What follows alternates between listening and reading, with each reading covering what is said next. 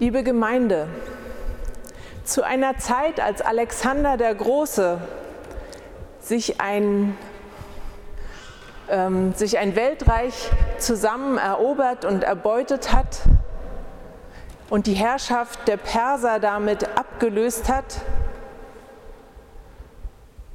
da malt das Sacharja-Buch das Bild eines Königs, das so ganz anders ist. Mitten hinein in diese Erwartungshaltung, die auch Juda und Jerusalem erfasst hat. Was wird das für ein neuer Herrscher sein? Wie wird seine Macht ausgeübt werden? Wird es uns unter ihm gut gehen?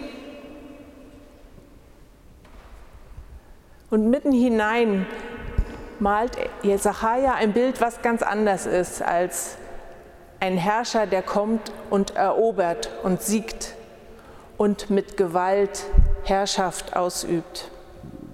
Drei Pinselstriche sind mir dabei besonders wichtig geworden und ich habe sie genannt der Alltagsheld, der Streitschlichter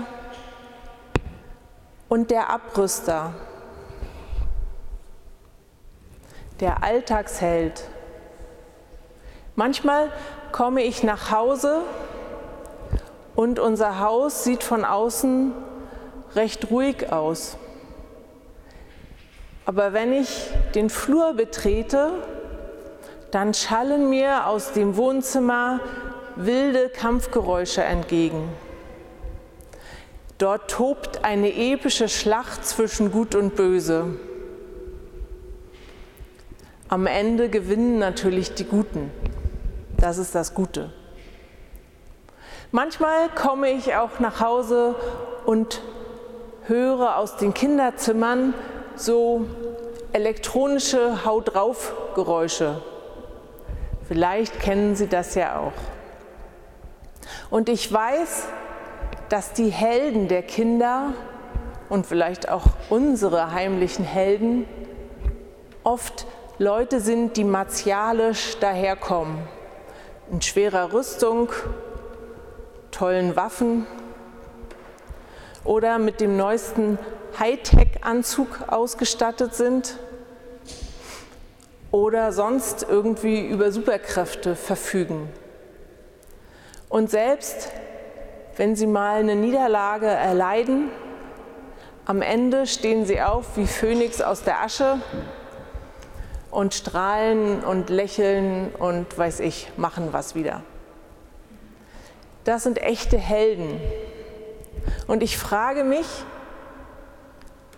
hat da so ein Held, den Sacharja uns vor Augen malt, überhaupt eine Chance? Er kommt so alltäglich daher. Er verzichtet ja gerade auf ein Ross, auf ein Pferd, auf ein Kriegsross, auf ein Streitross. Und er reitet auf einem Esel, dem Transportmittel des Alltags, das Lastentier der kleinen Leute. Arm nennt Zachariah ihn. Und Luther sagt, ein Gerechter und ein Helfer. Im Hebräischen stehen dort eigentlich zwei Verben, keine Substantive. Und die sind nicht unbedingt so aktiv zu übersetzen, sondern eigentlich mehr passiv. Einer, der gerecht gemacht wurde, einer, dem geholfen wurde. Einer, an dem man sehen kann, wie Gott handelt, der gerecht macht und der hilft. Einer, der ohne Gottes Hilfe nichts wäre. Kein strahlender Held, der aus sich selbst was ist. Aber schon jemand, auf dem man bauen kann, der hilft oder durch den Gott mir hilft.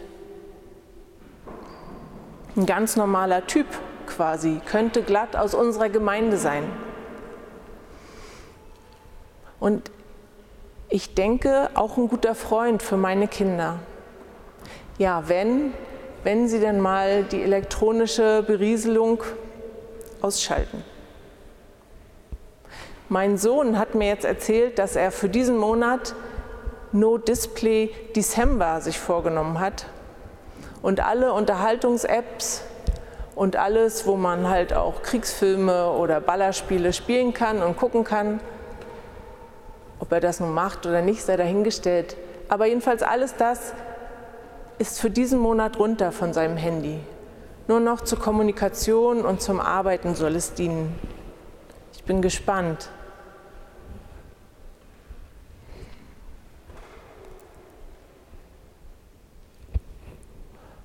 Der Streitschlichter ist ein weiterer Pinselstrich, der mir wichtig geworden ist. Wir leben ja eigentlich im Frieden und trotzdem tobt in Deutschland gerade ein Krieg. Nein, ein Krieg nicht, ein Kampf. Krieg ist es zum Glück noch nicht, aber ein Kampf. Und es formiert sich Widerstand auf der Straße, in den sozialen Netzwerken. Und es geht natürlich um die Einschränkungen, die uns durch die Corona-Pandemie vom Bund und von den Ländern aufgelegt werden. Und Widerstand ist wichtig. Manchmal fragt man sich, ist es jetzt gerade verhältnismäßig und vor allen Dingen ist der Ton auch noch passend? Ich glaube nicht. Und ich merke, dass dieser Widerstand, dass dieser Kampf sich mit hineinzieht bis in unsere Kirchengemeinden, bis in unsere Gemeinde. Da führen wir eine Auseinandersetzung darüber, ob wir singen oder nicht im Gottesdienst. Und es werden gar nicht so kleine Geschütze dabei aufgefahren. Mittlerweile ist es uns übrigens verboten. Oder die Kindergarteneltern möchten gerne live dabei sein, wenn ihre Kinder das Krippenspiel, das alljährliche, aufführen. Aber es soll in diesem Jahr nicht sein. Es wären einfach zu viele Menschen. Und trotzdem waren wir angefragt als Kirchengemeinde, wollten wir das verantworten? Was sagt man da? Die einen wünschen es sich so sehr, die anderen sagen, nein, bloß nicht, seid besonnen. Wie soll man da entscheiden? Und dann schaue ich auf den Friedenskönig, den Sacharja uns hier vor Augen malt. Und ich lese, er wird Frieden gebieten den Völkern. So übersetzt es Luther, aber auch da steht wieder im Hebräischen, er wird dem Frieden reden. Und ich verstehe das so, dass er dem zuredet, was dem Frieden dient. Was dient dem Frieden in der Situation, die wir gerade erleben?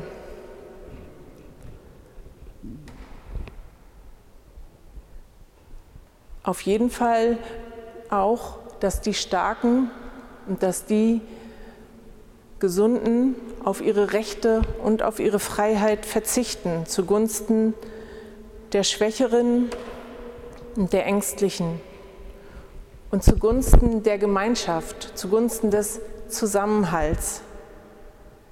Letztendlich macht es uns nicht aus, ob wir miteinander singen oder ob wir das Krippenspiel als Video sehen oder live. Das ist nicht die Mitte unserer Gemeinschaft. Gott ist es, Jesus, der Friedenskönig, der einziehen möchte. Und damit wir um diese Mitte versammelt bleiben, denke ich, ist es auch Zeit zu verzichten auf sein Recht, auf seine Stärke und Entscheidungen zu treffen, die dem Frieden dienen.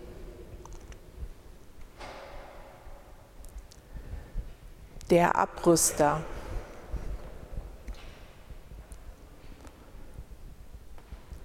Seit 75 Jahren ist in Deutschland Frieden.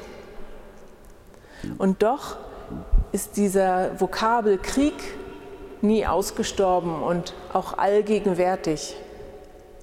Ich kann mich erinnern, als Kind oder fast Jugendliche bin ich mit dieser Bedrohung eines Atomkriegs aufgewachsen.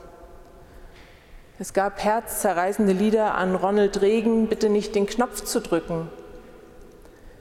Es gab den Kalten Krieg, zwei Mächte, die sich gegenüberstanden, die Sowjetunion und die USA, und beide hatten Atomwaffen. Es waren Waffen stationiert in beiden Teilen Deutschlands und wir wären mittendrin gewesen.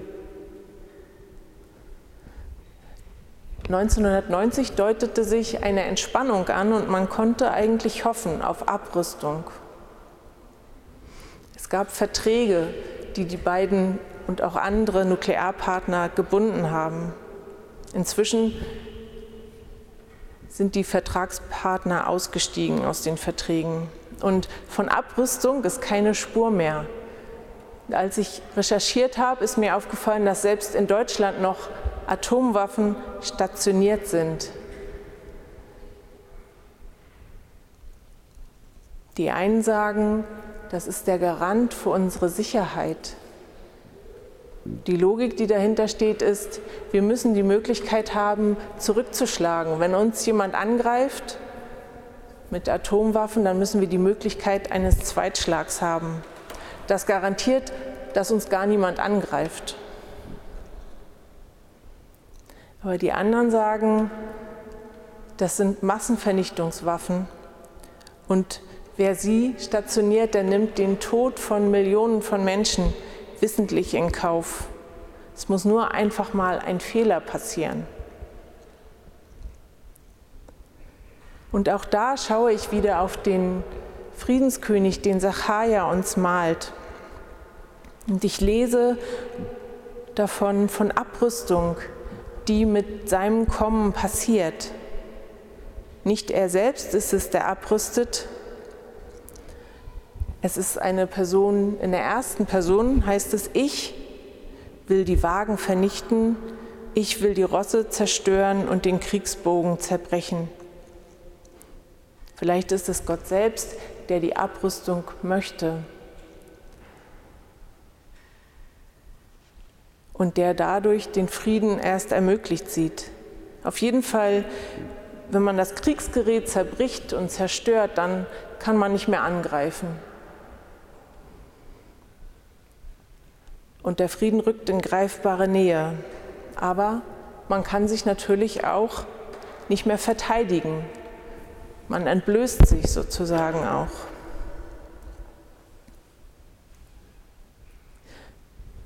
Können wir diesen Weg gehen? Können wir ihn heute gehen? Können wir ihn in Deutschland gehen? Oder bleibt das ein schöner Traum, eine Utopie? Der Friedenskönig.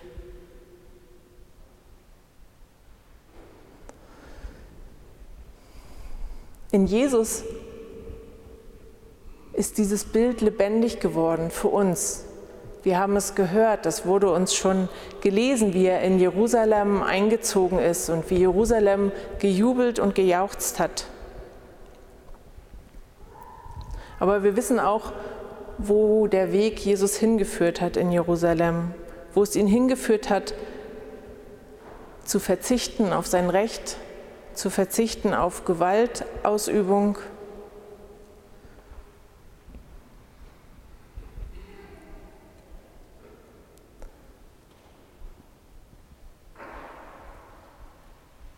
Aber letztendlich hat er doch, auch wenn er am Kreuz gestorben ist, dadurch den Tod und die Gewalt überwunden. Anders ging es nicht.